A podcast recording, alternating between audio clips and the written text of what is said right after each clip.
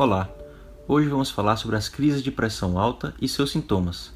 É muito comum atendermos no pronto-socorro pessoas preocupadas porque aferiram a pressão em casa durante algum mal-estar e logo culpam aquele pico de pressão por tudo de mal que está acontecendo. Dor de cabeça, nervosismo, suando demais, dificuldade para dormir, sangramento no nariz. Isso é minha pressão que está alta, tenho certeza. Olha, pode até ser, em alguns poucos casos mas saiba que a pressão alta dificilmente vai dar qualquer tipo de sintoma. Muita gente anda por aí com a pressão nas alturas e não sente absolutamente nada. Nós médicos nos preocupamos muito mais quando existe um quadro clínico grave associado à pressão alta, como por exemplo um infarto, um AVC com sangramento na cabeça, um quadro de confusão mental, perda aguda da função dos rins, dentre outros. Nesses casos, sim, é importante o manejo imediato da pressão alta, mas de uma maneira geral, o número em si da pressão tem um valor, digamos, menor para o nosso raciocínio. Mesmo assim, doutor, tem algum valor de pressão para se preocupar? Para você ter uma ideia, só se a pressão tiver pelo menos 18 por 11 é que provavelmente pode levar a algum sintoma. Quer ouvir alguns mitos? Dor de cabeça. Muito antigamente, há uns 100 anos atrás, até os médicos acreditavam que as dores de cabeça eram mais frequentes em quem tinha pressão alta. Vários estudos sérios falharam em comprovar isso.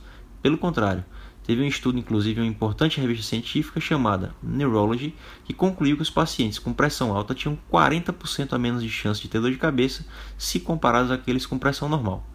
Outra, sangramento pelo nariz. É a pressão?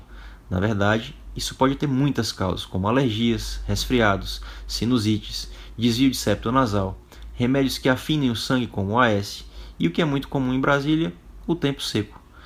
Raramente a pressão alta pode causar o sangramento do nariz tonturas, pontos de sangramento no olho, tudo isso pode até estar relacionado com um pico de pressão alta. Mas você precisa ter noção de que uma infinidade de situações podem causar isso. São absolutamente inespecíficos, portanto. Você já parou para pensar que o fato de sua pressão ter subido pode ter sido a consequência da sua dor de cabeça ou do seu estresse e não a causa deles? Será que depois que você tomar um remédio para sua dor ou para a ansiedade, por exemplo, a pressão não volta para os valores de sempre, ao invés de tomar remédio para baixar na marra a pressão? Pois é. De qualquer forma, muita atenção. Sempre que tiver qualquer dúvida, procure atendimento médico. Mas vá tranquilo, sabendo que o mais provável é que aquele valor visto no aparelho não necessite de tratamento específico, nem tampouco imediato. Eu sou o Dr. Lucas Cronenberg, cardiologista. Até a próxima.